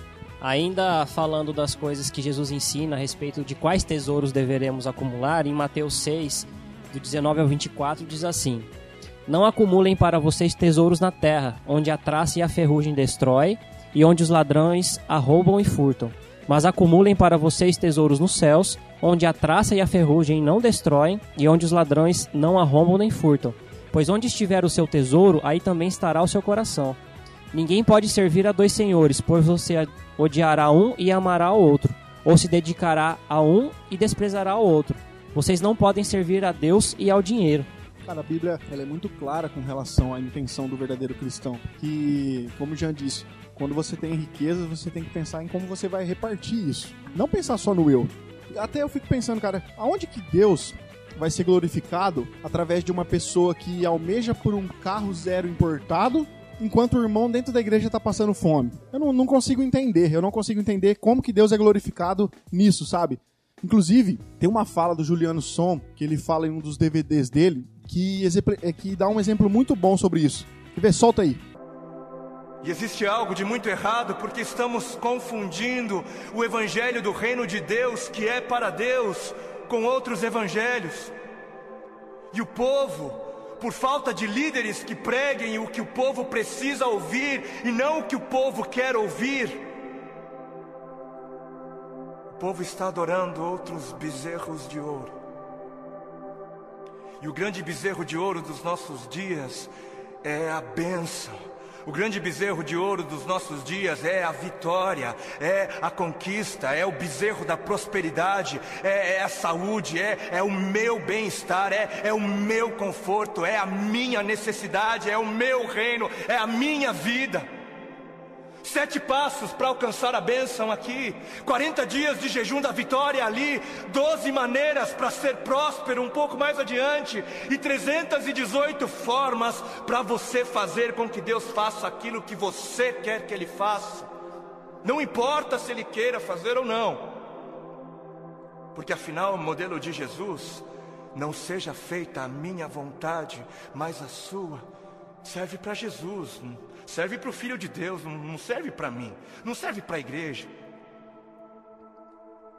Quantos já foram a alguma campanha que dizia campanha do negue-se a si mesmo, campanha dos três passos para morrer, ou a campanha das sete maneiras de amar ao seu próximo como a si mesmo, campanha de 40 dias de jejum para que eu possa carregar a minha cruz? Não. Nunca foi, por que não? Ora, porque, porque não é isso que é importante. Não é isso. Porque o importante é eu ter o carro do ano. Porque o importante é eu ser abençoado. O importante é eu mostrar o quão abençoado sou. Preciso mostrar. Eu preciso mostrar. Porque afinal de contas, se ando de carro importado, é porque Deus me deu. Né? Deus me deu. Porque é muito óbvio que Deus está muito mais preocupado com o meu ego eu sou, eu sou tão espiritual e abençoado que é muito óbvio para mim e é muito óbvio só para mim que Deus está mais preocupado em colocar dinheiro nas minhas mãos para que eu possa comprar coisas caras e tolas do que está preocupado em colocar recursos sob os meus cuidados para que eu possa de alguma maneira aliviar a dor dos aflitos. Porque Deus é tão bom para mim, Deus é, é, tão sábio, Ele é tão misericordioso, que Ele prefere que eu compre para mim o meu centésimo par de sapatos. Ele prefere, é, Ele prefere que eu faça isso mais do que prefere que eu compre algumas marmitas para dar de comer às crianças de rua. Porque o importante é eu encher o meu celeiro até onde der. O importante é o meu reino, é a minha justiça. Eu trabalhei, eu suei. Não, não, não, não. Não foi Deus quem me deu, não. Não, não foi Deus quem me abençoou, não, não. Foi eu quem ganhei. É justo. Eu trabalhei, é meu. Porque o importante é, é eu viver como se não houvesse morte. E Deus que me livre de pensar em morte. Coisa negativa não é de Deus. O importante é eu viver como se não houvesse morte, para que quando a minha hora chegar, eu venha morrer como alguém que nunca quis viver. Porque, porque é o seguinte, cara, eu acho que, que as pessoas que estão mais preocupadas em, em riquezas dessa terra aqui não são os verdadeiros cristãos, são os pagãos que se preocupam com isso, não são os crentes de verdade. Não, mas pera aí, Rafa, mas você não pode falar isso. Ah, não posso? Então lê aí, Jean, pra nós. Lá em Mateus 6, de 25 a 34, fala bem assim, no contexto inteiro, porque até agora nós aprendeu que nós não devemos catar simplesmente um versículo e isolar ele. Apre- Aprendemos que nós temos que pegar o contexto inteiro e ler.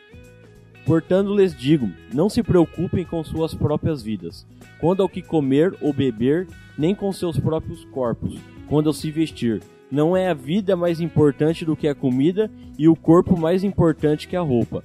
Observe as aves do céu, não semeiam nem colhem, nem armazenem em celeiros, contudo o Pai Celestial as alimentam. Não tem com vocês muito mais valor do que elas? Quem de vocês, por mais que se preocupe, pode acrescentar uma hora que seja a sua vida? Por que vocês se preocupam com roupas? Vejam como crescem os lírios do campo, eles não estão trabalhando nem tecem. Contudo, os digo, nem Salomão em todo o seu esplendor vestiu-se como eles. Se Deus veste assim a erva do campo que hoje existe, amanhã é lançada ao fogo, não vestirá muito mais a vocês, homens de pequena fé. Portanto, não se preocupe dizendo que vamos comer, o que vamos beber, o que vamos vestir. Pois os pagãos é quem corre atrás dessas coisas, mas o Pai Celestial sabe que vocês precisam dela. Vendo nesse contexto, podemos tirar algumas afirmações que, primeiro, como o André leu no versículo 24 anteriormente, não tem como servir a Deus e ao dinheiro ao mesmo tempo. Segundo, buscar o reino de Deus. O que é buscar o reino de Deus? É uma comunhão com Deus, fazer a sua obra. Terceiro, Deus vai cuidar de você no comer, no beber e no vestir. Não é no carro zero, não é na mansão, não é no melhor emprego, não é na melhor casa que você vai ter. Deus está falando das coisas básicas que o ser humano precisa. Do que é necessário, Isso é justamente. necessário. Mas o que o pessoal pega pra falar nesse versículo, eles leem esse versículo dessa forma. E eu já vi, já vi diversas e diversas vezes. Falam assim: Mas buscai primeiro o reino de Deus e a sua justiça, e todas as coisas vos serão acrescentadas. Ou seja, eles trocam esse pronome toda pelos as, justificando que o as que eles estão falando é o carro, casa, uma televisão boa, uma moto boa, uma saúde boa. Mas não, o todo está se referindo a alguma coisa. Que se você ler o contexto do que ele está se referindo, você vai entender o que Jesus quis dizer. E entre o que Jesus quis dizer e o que está sendo pregado, eu prefiro Jesus do que o que está sendo pregado. Jesus ele adverte que a palavra de Deus, o evangelho, o qual tem por objetivo nos dar vida, esse é o objetivo do evangelho, só que Jesus adverte que ele pode ser sufocado até a morte pelas riquezas. Ele vai dizer assim lá em Lucas 8:14, ó, que o evangelho ele é como uma semente que cresce entre os espinhos, são as que ouviram e no decorrer dos dias foram sufocadas com riquezas da vida. Os seus frutos não chegam a amadurecer. Agora, os pregadores da prosperidade, cara, eles deveriam lembrar seus ouvintes de que existe um tipo aí de prosperidade financeira que pode sufocar esses caras até a morte.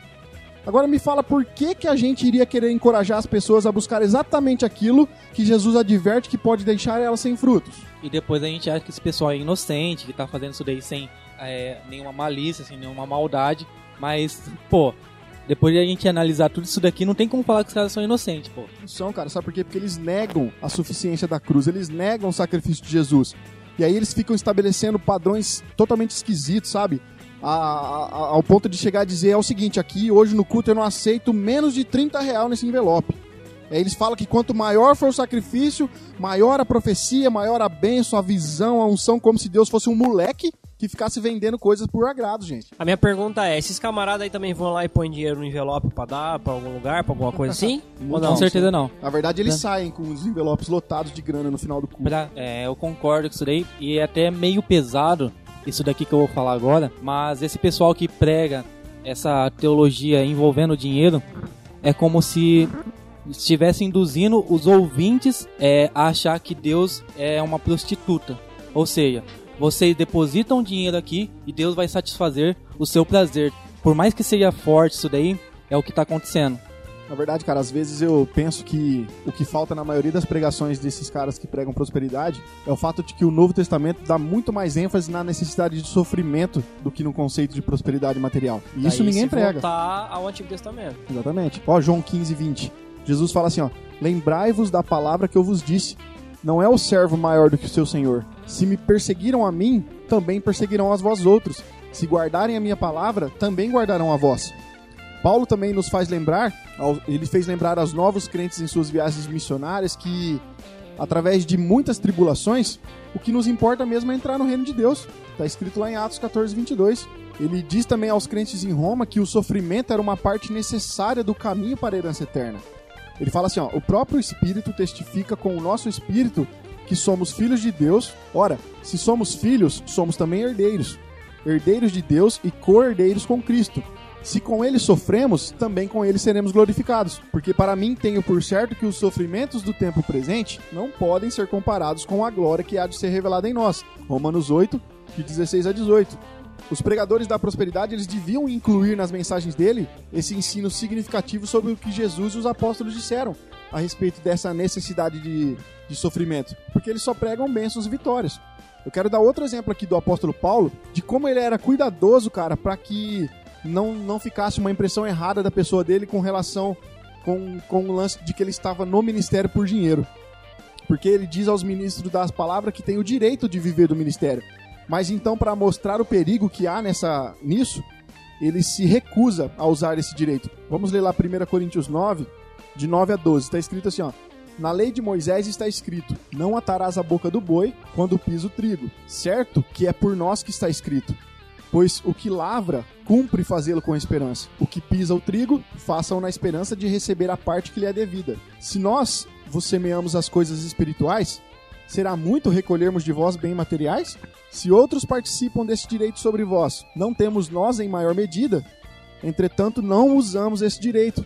Antes, suportamos tudo para criarmos qualquer obstáculo ao evangelho de Cristo. Ou seja, ele renunciou a um direito legítimo justamente para não dar a impressão de que o dinheiro era a motivação do ministério dele. Ele fala também lá em 1 Tessalonicenses 2,5: Nunca usamos de linguagem de bajulação, como sabeis, nem de intuitos gananciosos. Disto, Deus é testemunha. A gente vê que ele preferia trabalhar com suas mãos ao invés de dar a impressão de que ele estava comerciando o evangelho. Ele vai falar lá em Atos 20, de 33 a 35. De ninguém cobicei prata, nem ouro, nem vestes. Vós mesmos sabei que estas mãos serviram para o que me era necessário a mim e aos que estavam comigo. Tenho-vos mostrado em tudo que, trabalhando assim, é mister socorrer aos necessitados e recordar as palavras do próprio Senhor Jesus. Mais bem-aventurado dar do que receber. Você vê que a gente vê aqui que Paulo, cara, ele sabia que havia comerciantes da palavra de Deus que pensavam que a piedade poderia ser fonte de lucro. A gente vai ver isso lá em 1 Timóteo 6, de 5 a 6. Só que Paulo, ele se recusava a fazer parte disso daí. Ele fala também em 2 Coríntios 2,17, ó. Nós não estamos, como tantos outros, comerciando a palavra de Deus. Antes, em Cristo é que falamos na presença de Deus, com sinceridade e da parte do próprio Deus. Ou seja, muitos pregadores hoje aí que a gente vê da prosperidade, eles não apenas dão a impressão de que estão comerciando, como eles estão, na verdade, comerciando. E aí a gente vai ver que Paulo fazia exatamente o oposto no ministério dele. E outra, ainda Jesus para combater essa loucura de ganância, essa insensatez do, de pessoas querendo e desejando os bens materiais, é, essa cobiça pelo dinheiro, ele conta uma parábola do rico insensato lá em Lucas 12. Eu vou ler do, do verso 13 ao 21. Alguém da multidão lhe disse: Mestre, dize ao meu irmão que divida a herança comigo. Respondeu Jesus: Homem, quem me designou juiz ou árbitro entre vocês? Então lhes disse: Cuidado, fiquem de sobreaviso contra todo tipo de ganância. A vida de um homem não consiste na quantidade dos seus bens. Então lhes contou essa parábola: A terra de certo homem rico produziu muito. Ele pensou consigo mesmo: O que vou fazer? Não tenho onde armazenar minha colheita. Então disse: Já sei o que vou fazer. Vou derrubar os meus celeiros e construir outros maiores, e ali guardarei toda a minha safra e todos os meus bens. E direi a mim mesmo: Você tem grande quantidade de bens armazenados para muitos anos. Descanse, coma, beba e alegre-se. Contudo, Deus, lhe disse: Insensato, Essa mesma noite a sua vida será exigida. Então quem ficará com o que você preparou? Assim acontece com quem guarda para si riquezas, mas não é rico para com Deus. Ali no versículo 15, Jesus está dizendo assim: que a vida de ninguém, nenhum homem, consiste na quantidade de seus bens. E simplesmente esses caras vêm e pregam pra gente que quanto mais a gente tiver, quanto mais a gente possuir, Deus está com a gente. E Jesus está falando totalmente ao contrário. E repito de novo: entre o que está sendo pregado há muito tempo e as palavras de Jesus, eu prefiro Jesus. Por isso que eu falo, ouvintes, é, é muito importante que vocês passem a estudar mais a palavra de Deus para poder comparar esses ensinos. Porque a gente, a gente acabou de mostrar para vocês aqui vários versículos da parte de Jesus Cristo, da parte do apóstolo Paulo, do apóstolo Pedro, onde eles estão mostrando que não é não, o que importa não são as riquezas. As riquezas não têm importância para nós. Nós devemos armazenar os nossos tesouros no céu. Um versículo chave para a teologia da prosperidade é lá em Marcos 11, 22 a 24. Respondeu Jesus: Tenha fé em Deus, e eu lhes asseguro se alguém dizer a este monte, levante-se e atira no mar, e não duvidar em seu coração, mas crer que acontecerá, o que dizer assim será feito. Portanto, eu lhes digo: tudo que vocês pedirem em oração, creiam que já o receberão, e assim lhes sucederá. Rafa, faz um favor para mim. Vamos aprender um pouquinho sobre hermenêutica agora. Lê lá, por favor, em João 5,14. 1 João 5,14. Então. Esta é a confiança que temos para com Ele, que se pedimos alguma coisa segundo a Sua vontade, Ele nos ouve. Peraí, peraí, peraí, peraí, repete. Se pedirmos alguma coisa segundo a Sua vontade, Ele nos ouve. Não, repete mais uma vez. Segundo a Sua vontade, Ele nos ouve. Agora faz um favor, Olan, lê lá em Tiago 4,3, por favor. Quando pedem, não recebem, pois pedem por motivos errados para gastar em seus prazeres. Repetindo, para gastar em seus prazeres. Então tudo que você querer pedir para Deus, primeiro vê se isso é necessário, se é vontade de Deus, se você não vai gastar com você mesmo. Eu acho que tudo que você deve pedir em oração, muitas vezes você não tem que pedir para você, pede ao- para o próximo. Pede para ajudar uma pessoa. Não, eu, eu falo dessa questão, Jean, porque uma vez eu tava no serviço, aí a gente tava lá discutindo uma, a- algumas coisas sobre igreja, aí o cara tava falando na, na- na, questão de, de bênção, vitória, eu falei, cara, isso daí não, não tem nada a ver com o cristianismo. A gente tem que focar isso daí pra uma ideia do, do próximo. Aí, tipo assim, descaradamente o cara meio que fechou a cara comigo e falou, que próximo nada, cara. Tem que pensar no eu. Tipo assim, eu tô lá pra receber minha vitória, receber minha bênção. E, cara, tipo assim, olha o que, que tá sendo pregado. Tipo assim, olha. Não, agora vou um pouquinho mais além. Olha as músicas que nós estamos cantando.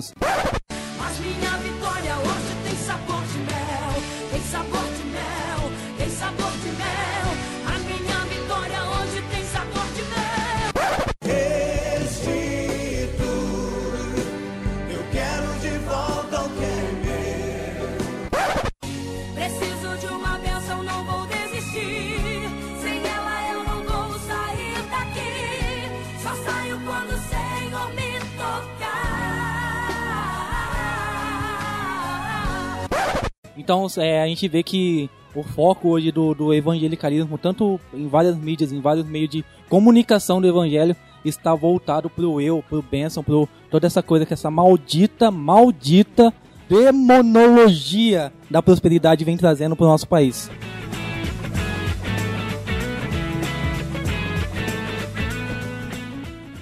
Nesse momento, o Senhor mexesse no coração deles para todos entregarem uma semente. Seus filhos que acreditarem na oração deste profeta neste momento e tiverem coragem de pegar dinheiro, cheque, cartão de crédito, os que tiverem coragem de pegar suas joias. E eu convido esta igreja que está aqui me ouvindo agora, Senhor, a ofertar, porque esta oferta vai abrir a porta do milagre sobre a vida deles. Mentiroso!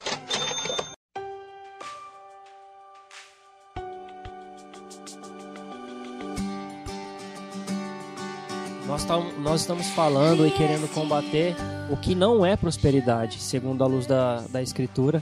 E eu separei um texto que eu gostaria de ler, que para mim é o que é ser próspero à luz da Escritura. Em Salmos, capítulo 1, do versículo 1 ao 3. Como é feliz aquele que não segue o conselho dos ímpios, não imita a conduta dos pecadores, nem se assenta na roda dos zombadores. Ao contrário, sua satisfação está na lei do Senhor, e nessa lei medita dia e noite. Ele é como árvore plantada à beira de águas correntes, dá fruto no tempo certo e suas folhas não murcham. Tudo que ele faz prosperará. Para mim, não é o que a gente recolhe, o que a gente ajunta que nos torna próspero. Para mim, é tudo o que a gente pode fazer acerca das coisas do reino de Deus. As pessoas é, buscando o que é ser próspero à luz das escrituras, o que realmente a Bíblia ensina, a gente vai poder fazer coisas e ser abençoado para fazer e desempenhar coisas e às vezes até tendo que sacrificar uma, uma prosperidade financeira para ajudar nossos irmãos, para ajudar a nossa congregação, para podermos fazer e abençoar os nossos semelhantes que estão conosco, não tirar deles, não roubar a, as velhinhas e, e, e os órfãos, os, os leigos e os ignorantes, pelo contrário, às vezes dá do que é nosso. E a gente vai fazer isso e Deus vai abençoar, e nisso a gente vai prosperar.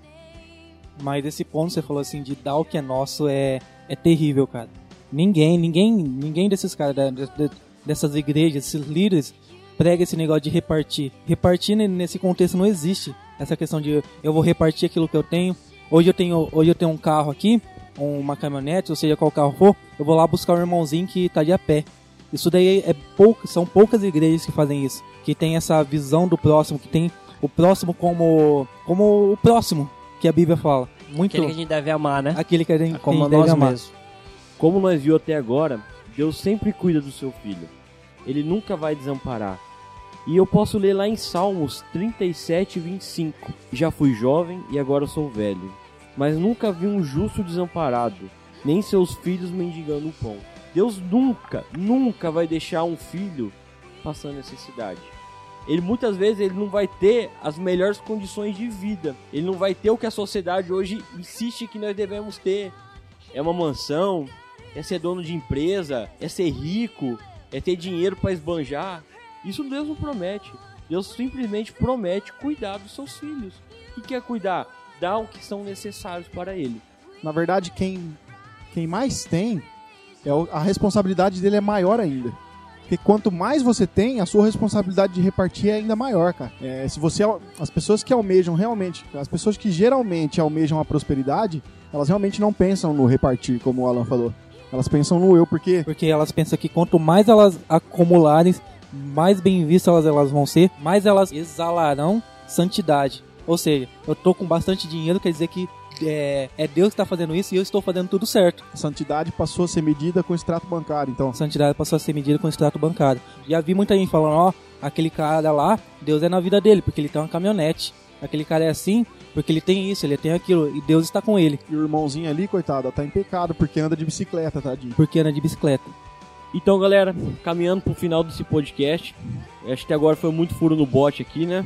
Vamos lá, eu vou falar, com, falar para vocês cinco passos para saber se seu pastor tem o pé no movimento da prosperidade. Olha lá, vai lá. Primeiro passo: barganhar com Deus. Você dá algo para Deus e ele te dá de volta. Oferta de sacrifício. Tem que plantar para colher. Para Deus te abençoar, você tem que dar, semear e dar o passo da fé. Segundo passo: a ganância como virtude. Começa a pregar como ser próspero e nunca fala de ajuda ao próximo. Terceiro passo: obscuridade da interpretação bíblica. Como eles não têm base bíblica reais, eles usam o ocultismo da hermenêutica. Muita linguagem figurada, não lê o contexto e ainda por cima pula versículo. Quarto passo: uso o orgulho como isca. Usa versículos chaves na ponta do anzol. Exemplo: você nasceu para ser empresário e não empregado. Quinto passo: fala pouco de Cristo e sua graça. Não fala do plano da salvação, não explica a cruz. Todo fim de pregação termina na benção financeira. O que você tem que fazer para receber? Fica usando o termo judaizantes e só prega o Antigo Testamento. Então, galera, se seu pastor se encaixa nesse espaço aqui, me desculpa falar, mas ele está no movimento da prosperidade. Sabendo desses passos de como identificar aí um pastor que está com o pé nesse mundinho aí, eu separei alguns versículos bíblicos, alguns trechos que falam e nos dão um alerta para que a gente rejeite esses falsos mestres e rejeite um falso evangelho. E eu gostaria de compartilhar com vocês. Em Gálatas 1, de 6 a 9. Admiro de que vocês estejam abandonando tão rapidamente aquele que os chamou pela graça de Cristo para seguirem outro evangelho, que na realidade não é o evangelho. O que ocorre é que algumas pessoas o estão perturbando, querendo perverter o evangelho de Cristo. Mas ainda que nós ou um anjo dos céus pregue um evangelho diferente daquele que pregamos a vocês, que seja amaldiçoado. Como já dissemos, agora repito: se alguém anuncia a vocês um evangelho diferente daquele que já receberam, que seja amaldiçoado. E queria também compartilhar um, um, um trecho de Apocalipse 2, do 20 ao 23. No entanto, contra você tenho isto: você tolera Jezabel, aquela mulher que se diz profetiza. Com seus ensinos, ela induz os meus servos à imoralidade sexual e a comerem alimentos sacrificados aos ídolos. Dê-lhe tempo para que se arrependesse da sua imoralidade sexual, mas ela não quer se arrepender. Por isso, vou fazê-la adoecer e trarei grande sofrimento aos que cometem adultério com ela, a não ser que se arrependam das obras que ela pratica. Matarei os filhos dessa mulher. Então todas as igrejas saberão que eu sou aquele que sonda mentes e corações, e retribuirei a cada um de vocês de acordo com as suas obras. Em Mateus do 23, do 13 ao 32, Jesus ele fala muito para os mestres da lei e os fariseus, esses falsos mestres que ensinam essas perversidades. Ai de vocês, mestres da lei e fariseus hipócritas, vocês fecham o reino dos céus diante dos homens. Vocês mesmos não entram, nem deixam entrar aqueles que gostariam de fazê-lo. Ai de vocês, mestres da lei e fariseus hipócritas, vocês devoram as casas das viúvas e para disfarçar fazem longas orações, por isso serão castigados mais severamente. Ai de vocês, porque percorrem a terra e mar para fazer um convertido, e quando conseguem, vocês o tornam duas vezes mais filho do inferno do que vocês. Ai de vocês, mestres da lei, fariseus hipócritas, vocês limpam o exterior do copo e do prato, mas por dentro eles estão cheios de ganância e cobiça. Ai de vocês, vocês são como sepulcros caiados, bonitos por fora, mas por dentro estão cheios de ossos e todo tipo de imundiça. Assim são vocês, por fora parecem justos ao povo, mas por dentro estão cheios de hipocrisia e maldade.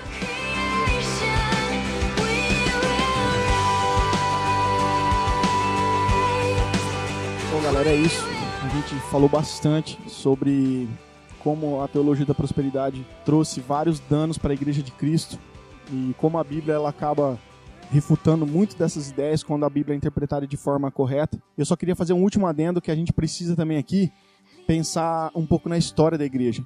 Por isso que é importante você conhecer a história da igreja, porque vamos pense, pense nos apóstolos, pense nos pais da igreja, nos mártires que houve no tempo da reforma.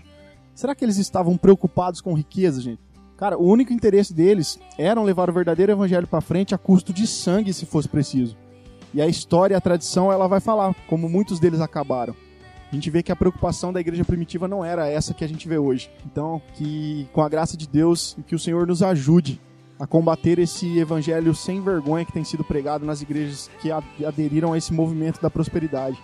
E você que ouviu, que foi esclarecido aqui à luz da Bíblia, se você está num contexto desse, pense bem se esse é o local correto para você estar congregando, porque a única coisa que o Evangelho nos oferece é a salvação, porque nós somos pecadores e precisamos de salvação. As outras coisas são somente detalhes que Deus dá, como já explanamos, não vou repetir tudo aqui de novo, nós já explanamos qual é a prosperidade que nós temos, qual é a prosperidade à luz da Bíblia. Então, se você vive num contexto onde tudo que a gente falou aqui à luz da Bíblia está de forma equivocada na sua igreja, olha, eu acho que você deveria procurar uma igreja mais séria, porque você acaba sendo prejudicado no seu crescimento espiritual por outras pessoas que não estão nem aí para você, não estão nem aí para sua vida espiritual com Deus, não estão nem aí para a questão se você está aprendendo da palavra ou não, eles só querem o seu dinheiro. Então saia desse movimento, saia desse, dessa igreja, procure uma igreja que prega a palavra de Deus da forma como ela é, aonde a salvação é pregada, aonde a santificação ela é ensinada, aonde a justificação ela é ensinada, aonde você aprende o que realmente é ser um verdadeiro cristão. É isso aí, pessoal. Muito obrigado por ter ficado conosco até agora. Eu espero que vocês tenham realmente sido edificados, tenham aprendido muito. E novamente eu enfatizo aqui: se você discorda de alguma coisa, se você concorda, os comentários estão aqui embaixo. Vai, vem aqui no site, comente, dê a sua opinião. Vai ser um prazer pra gente poder trocar essa ideia com você, ok? Meu nome é Rafael Pavanello e sim, eu sou próspero porque eu tenho salvação em Jesus Cristo. Meu nome é André Lourenço e ajuntem riquezas no céu, onde a traça e a ferrugem não pode destruí-las e os ladrões não podem arrombar e roubá-las. Meu nome é Jean Lobato e Deus é bom e ele sempre vai cuidar dos seus filhos. E eu sou Alain Almeida e termino lendo Provérbios 30, versículo 8. Mantém longe de mim a falsidade e a mentira. Não me des nem a pobreza, nem a riqueza. Dê-me apenas o alimento necessário. Senão, tendo demais, eu te negaria e te deixaria. E diria: Quem é o Senhor? Se eu ficasse pobre, poderia vir a roubar, desonrando assim o seu nome. Que Deus tenha piedade de sua alma, ó pregador da prosperidade. Amém. Amém. Amém.